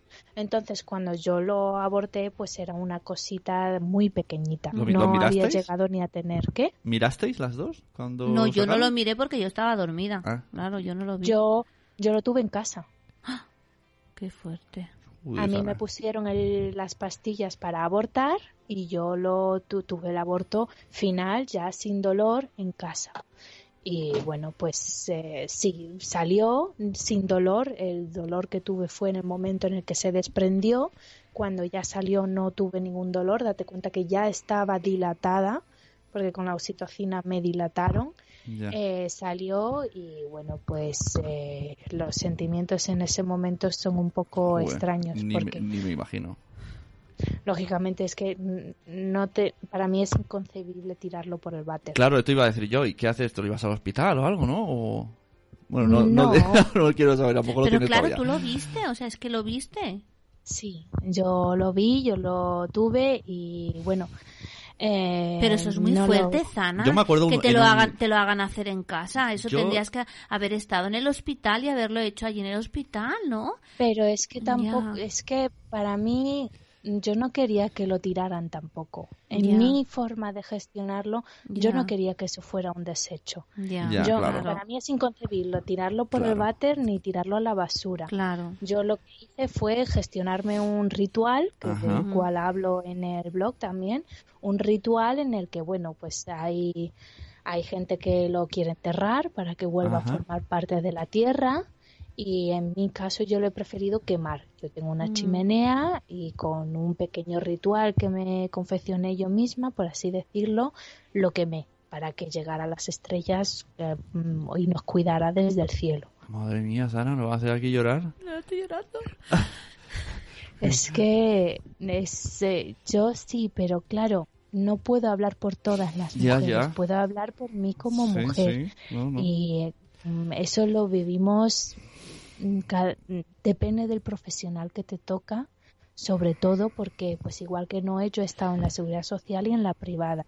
Y a mí mi ginecóloga privada sí tuvo el tacto de decirme, mira, parece que lo estás perdiendo y demás.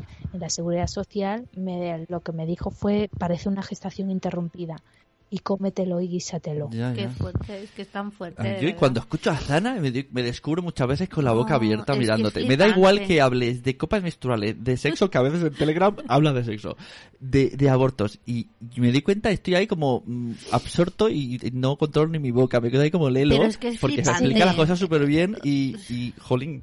No, pero es que es Pero es- verdad, es, es, es muy fuerte. O sea, te las apañas, te dan unas pastillas, a la vete para casa y a- es que vamos, es que es, es muy Sí, fuerte. es- ¿eh? es- pero yo tampoco lo que habría querido de otra Ya, manera. ya, o sea, ya, es que si llego a tener ese aborto en el hospital, que hay madres que lo prefieren, y es totalmente respetable, Sí, sí, sí. luego te- si tengo una sens- habría tenido, porque me conozco, porque me Ya. he puesto en esa situación, tengo esa fea costumbre de ser pesimista.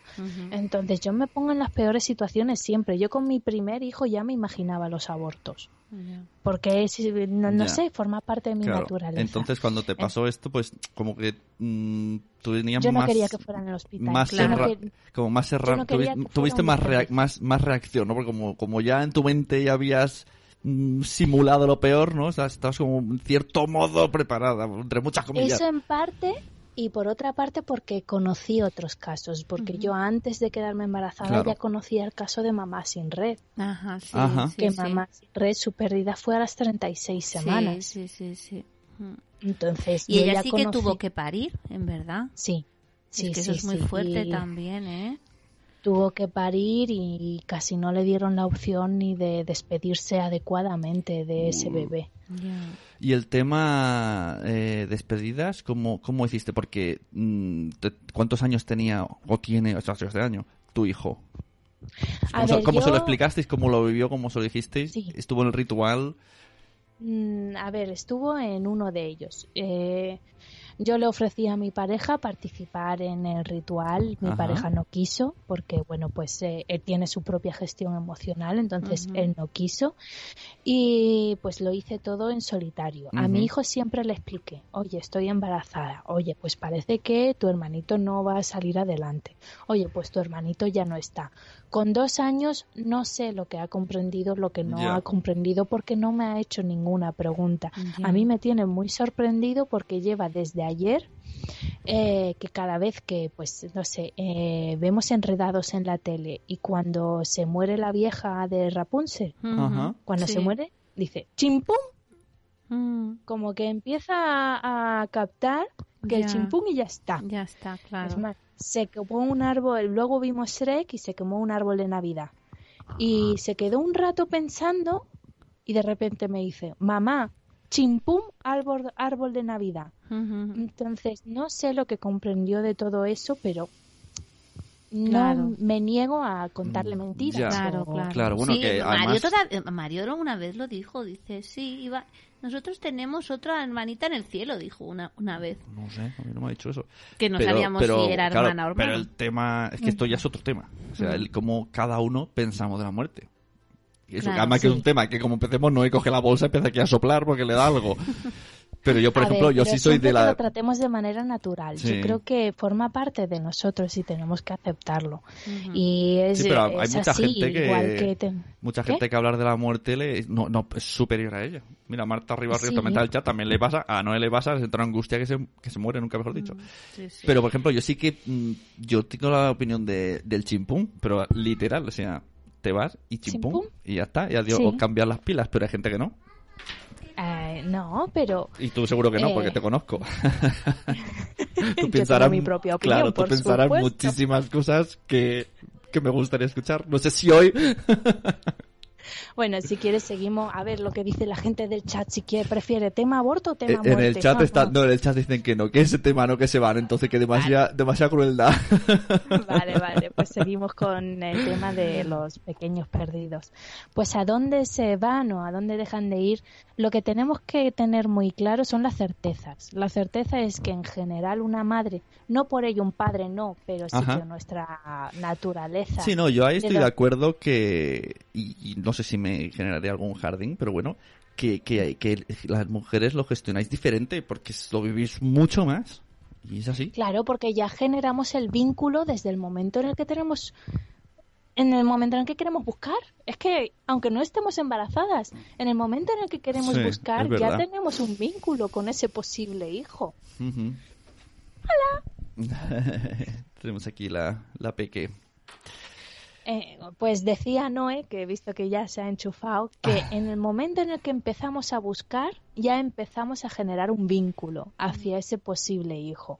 Cuando nos confirman que vamos a tener un hijo, el vínculo se hace más fuerte. Ujú. Claro, sí, sí. Según van pasando las semanas, ese vínculo Sí, sí. se va materializándose y claro, cuando ese vínculo de repente se destruye, se destruye una parte de ti, Mm. porque es un vínculo que has generado y que ya, Ya, ya. no tiene solución. Claro, sí, sí. Sí, porque el padre realmente la- el vínculo que tiene es, ay, mira, corre, corre, que da- se mueve. Y tocas y no se Sí, mueve. exacto. Y dices, pues no se mueve. Pero tú notas una de cosas dentro Claro. que...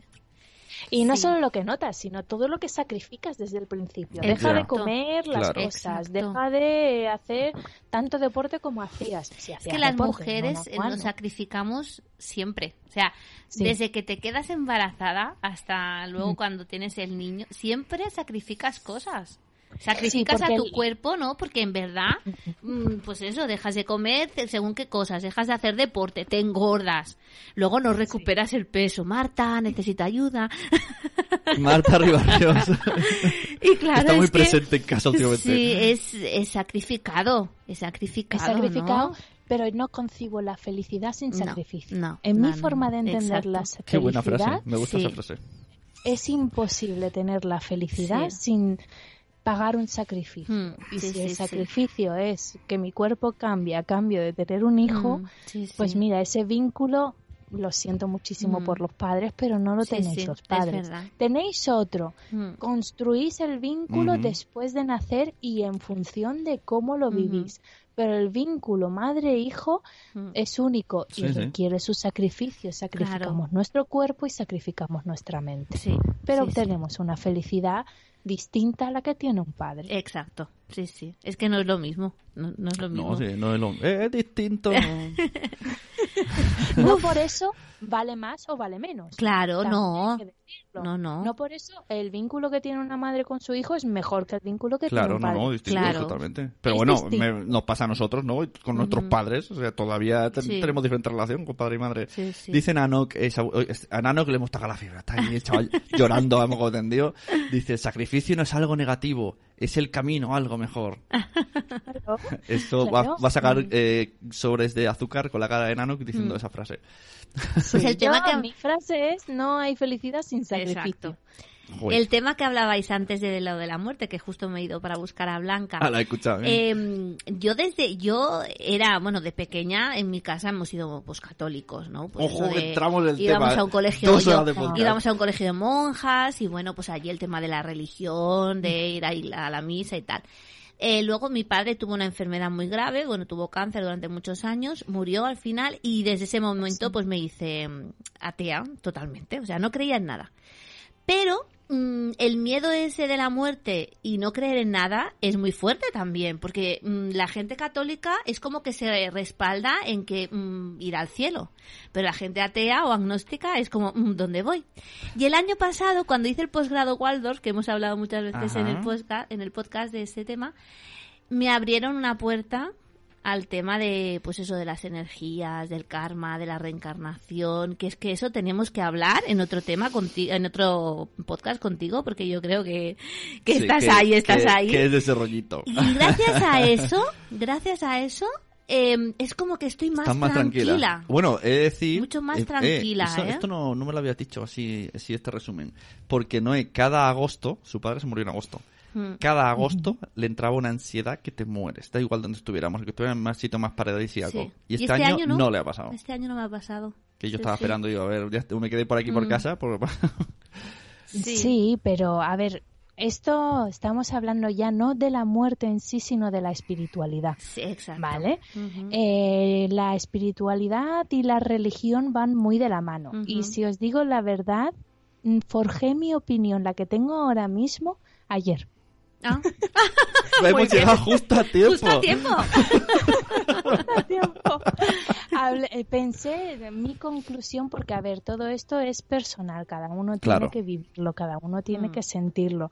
Yo he sido de muchas religiones distintas porque tengo mucha inquietud. Entonces, como soy muy inquieta, Pues necesito saber qué es lo real, qué Sí. es la verdad, por así decirlo.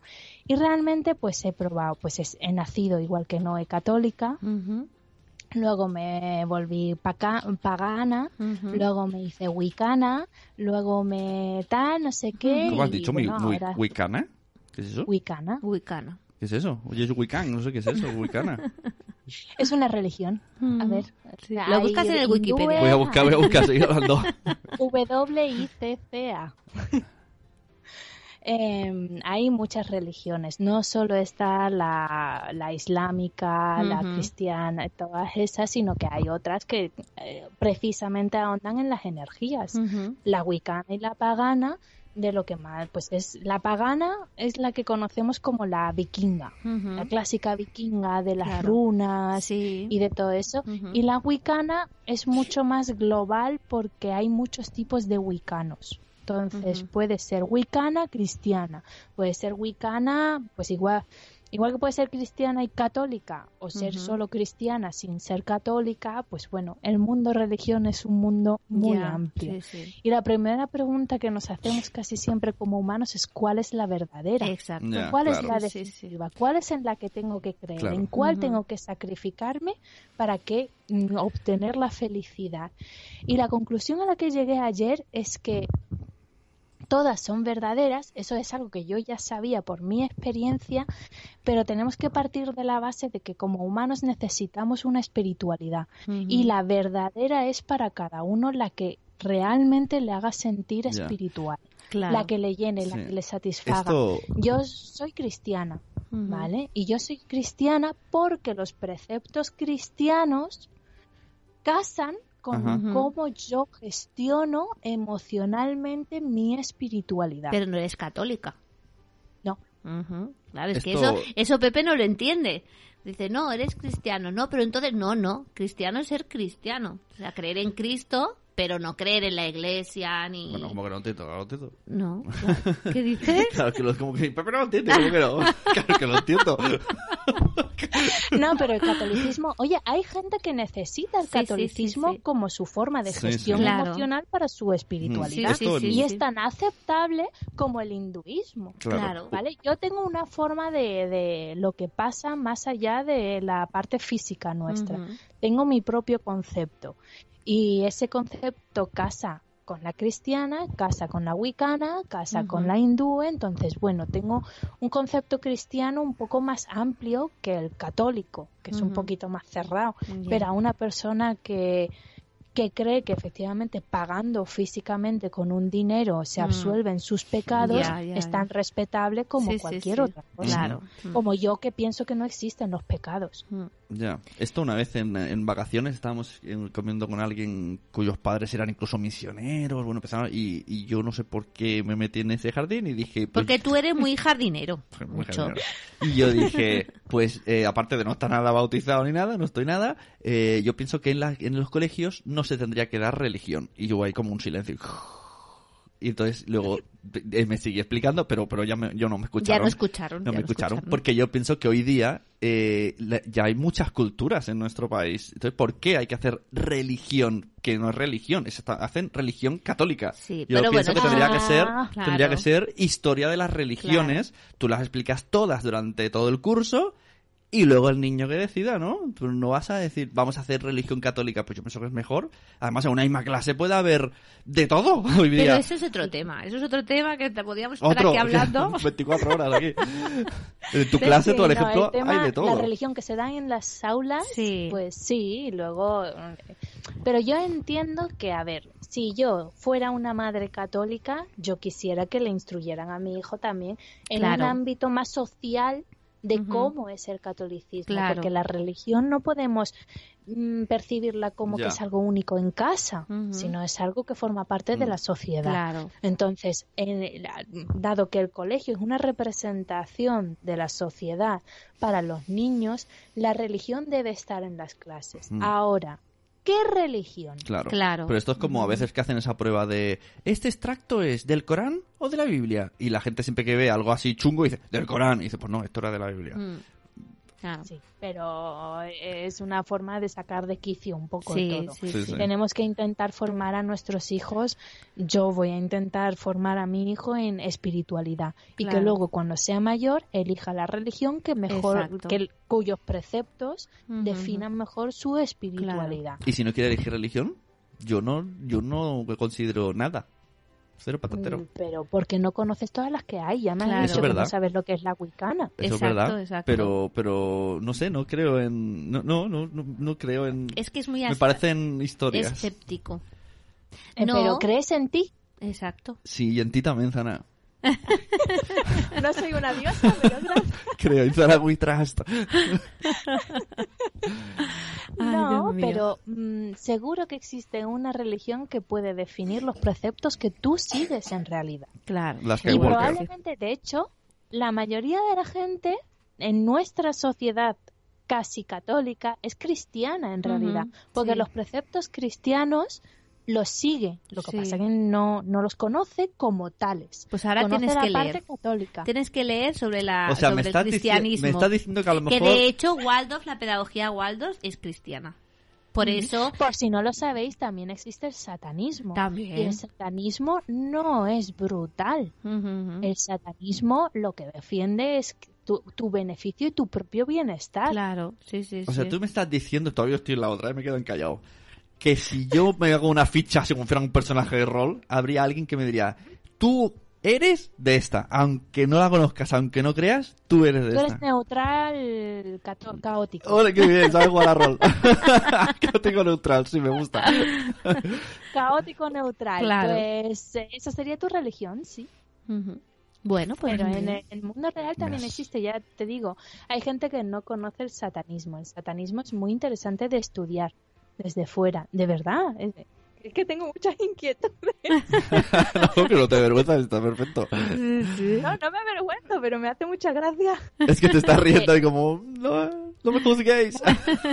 La- eh, me da igual si me juzgáis, si queréis juzgadme.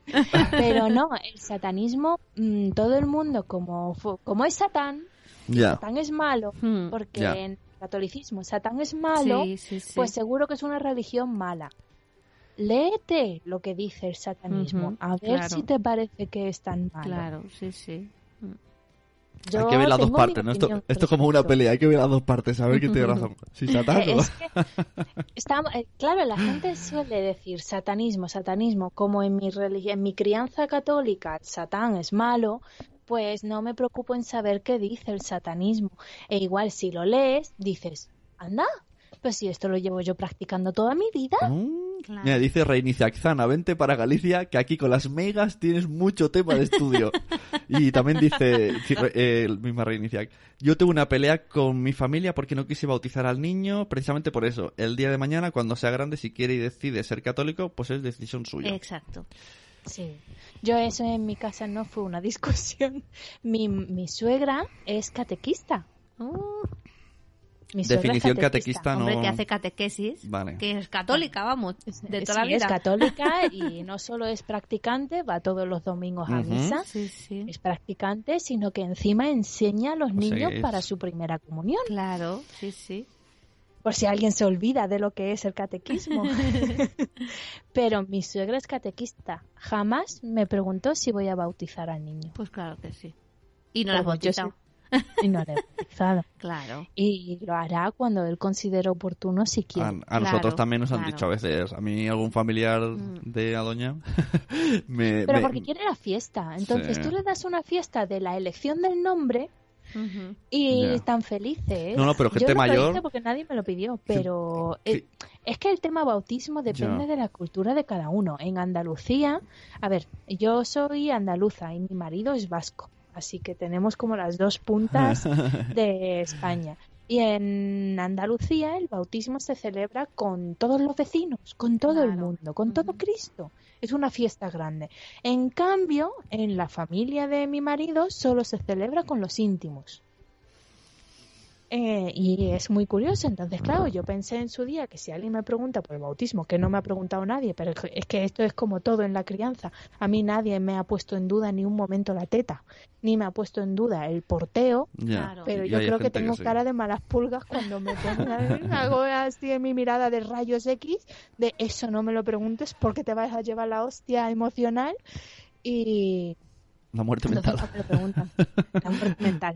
Ah, Pues a mí me han dicho, tú no estás bautizado, pues tú eres moro. Y te quedas como, hostia, qué manera más, más básica de resumir la vida, ¿no? O sea, Mira, la, Bea Ferris dice, yo tengo una tía madre superiora y nunca me ha dicho que bautice a las niñas.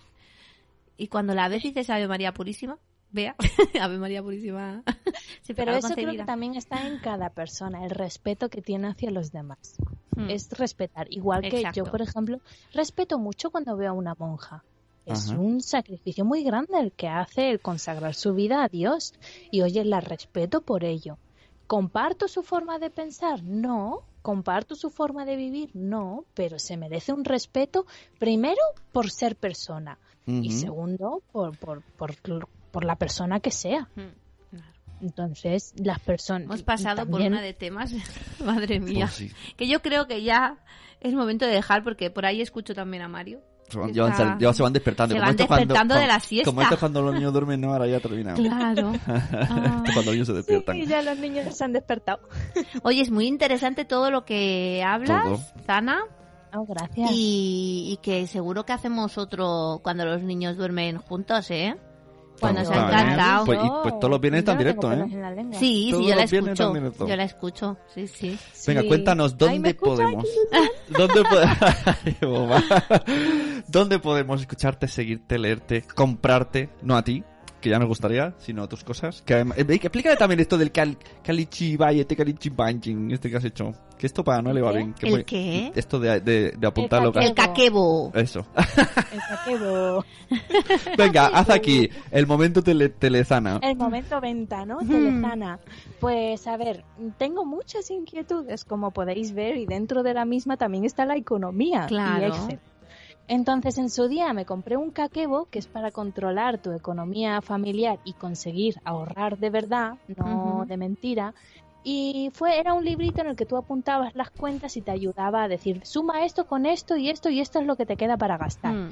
Y claro, siéntate tú media hora con un niño pululando por aquí, otro niño pululando por allá, a hacer las cuentitas de las narices. Claro. Porque si no las haces casi en el día, no te vale para nada el caquebo. Y dije, Ujú. seguro que en Excel existe. Me puse a buscar en Excel y sí, algo existe. Pero no tan bonito como ese momento en el que escribes café con Susana. Y que te Claro. recuerde ese momento de café con Susana, Claro. que también es algo muy bonito. El Claro. decir, oye, eh, estos dos euros que me he gastado aquí son del café de Susana. Claro. Vale, pues ya, ya está. Entonces me hice un caquebo yo, Ajá. muy, muy igual al caquebo en libro. Sí. Y lo hice en Excel. Y bueno, lo hice en el 2016. Estaba un poco en prueba, mejoré cositas. En el 2017 lo saqué también. Y bueno, pues había fallos, pues lo clásico de hasta que no lo usas no sabes qué fallos tiene. Y ya ahora para el 2018 lo he sacado en ya Ah. para vender. Ya para Pepe, compra, compra, Pepe, compra. Sí, sí, lo quiero comprar. Ya lo sabes. Estoy Ana. en paro, tened en cuenta también eso. Claro que sí.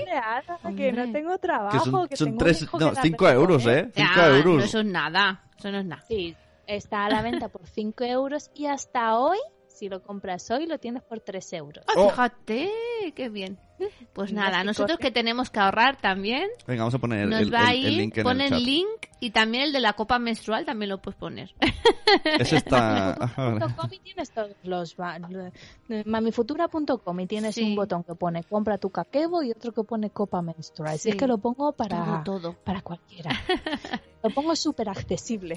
Muy bien, Luego Sana. además tienes el, en el blog, escribes cosas de maternidad, ¿no? mamifutura.com. Sí, escribo mis vivencias, mis experiencias, mis pensamientos, mis sentimientos sobre la maternidad. Y bueno, pues me, por culpa de Sune me hice podcast también y ahora tengo tres shows. Muy Ya lleva tres, que es el... eh, Uno es el que mm, es como el blog en versión audio, por así decirlo, ¿no? Exacto, todo lo que publico en el blog. Si alguien pues no tiene tiempo, que me pasa a mí, Sí, que sí. es que me gustaría ponerme a leer blogs, pero no me da la vida. Entonces lo he hecho en modo audio para que quien quiera lo pueda escuchar mientras friega los platos, igual que hago yo. Estupendo. o va de camino a- al trabajo o lo que fuera. Claro. Pues ahí está el, el tipo blog. Luego está Mami Futura en directo, en el que hablo un tema de maternidad del que no escribo en el blog, que ya empieza a escasearme los temas, Mm, pero temas de maternidad que no escribo últimamente en el blog, que ya están, pues empecé el blog cuando estaba pensando en quedarme embarazada de mi hijo. imagínate. O sea, es Hay- que hay ya mi hijo tiene tres años casi. Hay un episodio, Noé, eh, que ha hablado de sexo y me lo dedico. Sí. Sí, porque tiene Eso, mucha eh, curiosidad, igual que no sabes lo que es eso, satanismo, no sabes lo que claro. es el BDSM, ¿eh? Eso me cala, ¿eh? Eso me Claro, cala, que me claro, dediquen un claro. programa de sexo es como... Has ganado. Pero bueno, ese y luego también tengo un blog con mi marido, Ujú. que es supervivenciaenfamilia.com y de ese blog hemos hecho también un directo los jueves a las 10 de la noche donde hablamos de temas de supervivencia. Muy bien. El tema supervivencia de ese conoce mi marido, que es que encima de que a mí yo tengo curiosidades, mi marido tiene otras distintas. Entonces, hablamos un poco de la suya y es el tema de supervivencia. No solo so- cómo sobrevivir en caso de un apocalipsis zombie, Oh. que es por el que todo el mundo conoce el tema supervivencia, Sí, sí. sino del día a día, de Ujú. Que el último Claro. que hicimos es qué es supervivencia. Claro. Mucha gente, la gente Este, este podcast, eh, creo yo, por, eh, por conociendo la cronología según hablaba contigo, esto su- eh, surge de escuchar el podcast del Gran Apagón. ¿no? eh, Y- no, Vale. En parte, en parte No. sí. Al menos es donde La yo, yo empecé la a unir. Itzel de Déjame experimentar mamá. Ajá. Que me dijo, tienes que hacer... Tenía ya el blog desde diciembre del Ajá. 2016. Ya va a cumplir un añito ya, madre. Madre mía. Pues desde entonces hicimos el blog y Itzel, oye, tenéis que hacer podcast, tenéis que hacer podcast, que somos unas madres sufridoras que no podemos leer. Entonces, eh, como estaba lo de radio aficionado y después de escuchar el gran apagón y ver las deficiencias de información que hay sobre la Tun, tun, tun. Claro, radioafición, a ver, que para mí es cosa del día a día, pero de repente cuando escuché el gran apagón entendí que no es del día a día de No, todo el mundo. nada. No, no, nos pueden decir que hay PC volando, no lo creemos. Efectivamente, entonces fue una de, vamos a explicarle al mundo cómo funciona esto de la radioafición. Pero un post, hicimos el post y fue como, es que aquí falta información. Y dijimos, venga, hacemos un directo. Y de repente hicimos un directo y a la semana siguiente nos animamos otra vez y fue una de, ¿y si esta, a, a él le gustó eso de que yo le entrevistara en un podcast? Y dijo, ¿por qué no lo hacemos todas las semanas? Y dije yo, oh, vale, cuando tú quieras. Y Pues dijimos los jueves a las 10 de la noche, que a veces el niño no se duerme a las 10 de la noche, Ya, empieza a las es 10 lo y que 10 pasa. Eso suele pasar. el directo. Pero más o menos cada jueves a las 10 hablamos sobre un tema de supervivencia, que como también es un tema Ya. muy prolífico. Y lo que pues, mola hacer un podcast con tu pareja, esto lo recomiendo a todo el mundo, ¿eh? Mm. Porque hablas diferente, porque normalmente cuando estás en casa siempre habrá algo que te interrumpa. Pero no lo dudes, eso nunca lo dudes. por eso. Pero no, sí, mola porque, oye, mm, conoces, conoces a tu pareja como desde fuera. Es que de repente sales de esa Ajá. de ese matrimonio lo, y lo estás viendo como lo vería una persona de la calle. Sí, porque Claro, sí. por claro. mucho que tú hables de ciertos temas en casa, lo hablas discutiendo a veces, otras Ajá, veces lo hablas como presuponiendo cosas. Y a, a mí me pasa con mi diario. Yo tengo diario y tengo blog. Entonces, en mi diario escribo presuponiendo todo lo que yo siento. Claro. En el blog me paro y digo, a ver, si alguien desconocido me lee, claro, ¿qué es lo que yo querría que él entendiera? Claro. Y cuando haces un podcast con tu pareja es un poco eso. Cuan- si alguien desconocido nos escucha, no voy a dar por presupuesto algo que igual no está. Y, y conoces a tu pareja como si fuera un desconocido. No, sí, es verdad, es verdad. Yo, De hecho, mm, si yo no hiciera podcast con Noé, a lo mejor te conozco más a ti en el ámbito de entrevistar, indagar más en, en cosas que con ella puedo hablar de cosas más Porque del no día a día. tenemos tiempo ni de hablar. Claro, pero no, no hablas de cosas profundas, ¿no? En Que no nos da la vida. Estás ahí fregando el plato y ¿tú qué piensas? Hashtag no nos ¿Y da tú, la ¿y tú vida. qué piensas de la muerte, Noé? ¿no? Es como no sale el tema. No, yo- pero yo lo saco. Es que soy Que tú esa sí. japonesa. De hecho, yo he obligado a mi marido a hablar del aborto, siguiendo con el tema con el que Claro. supuestamente íbamos a terminar. Sí. Sí. Yo he obligado a mi marido a, a hablar del aborto. Yo le he preguntado, oye, eh, estoy viendo que para ti es como si no hubiese existido. ¿Es así? Ajá, es- hay-. Exacto, Claro. así, me identifico con esa frase. Claro. Sí, y bueno, pues me dijo que, que no es tanto como que no hubiese existido, pero es un problema que no existe, por lo que es un problema al que no le da vueltas. Claro. Porque la gestión de problemas en hombres y mujeres Es diferente, Ajá, es muy exacto. diferente. Claro que Sí, sí, porque acaba, podrían ser mis palabras, es que así es como pienso yo. Cuando claro. en el Madrefera una casa del tema y a mí yo no quiero hablar porque pienso es que me van a, se me van a tirar encima porque yo yo siento eso, sé la preocupación, conozco tal, pero yo pienso es algo que para mí ya ha pasado y no le doy vuelta. Claro, exacto. Para él no es que no existiera, pero sí que él no siente como yo que es nuestra estrella y que siempre va a estar presente, sino que ahora no está presente, por lo que ahora no está. Y de vez en cuando lo saco, sobre todo ahora, pues que se acerca mi fecha probable de parto y Ya. lo tengo muy ahí presente, quiera yo o no quiera ya. yo. Entonces, además, pues necesito saberlo de él. Pero yo, Ajá. porque soy muy mía también. Vale, y terminamos con lo que hemos empezado, con las copas menstruales. Ah, sí. Sí. Copa menstrual. Mamifutura.com. Tercera pestaña, no nos vamos a terminar cantando. Toma ahora tu copa menstrual. y si entráis en Copa Menstrual está ahí todo, tercera pestaña, sale ahí asesoría y toda esa información. Eh, seguro que existe una copa para cada mujer.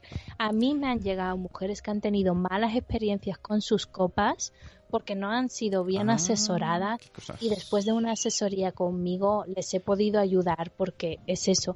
Mm, La farmacéutica no, no comprende que tu suelo pélvico influye más que si hayas tenido partos. Claro, claro. Independientemente de que hayas tenido partos, puedes tener un suelo pélvico muy fuerte. Entonces, Mm.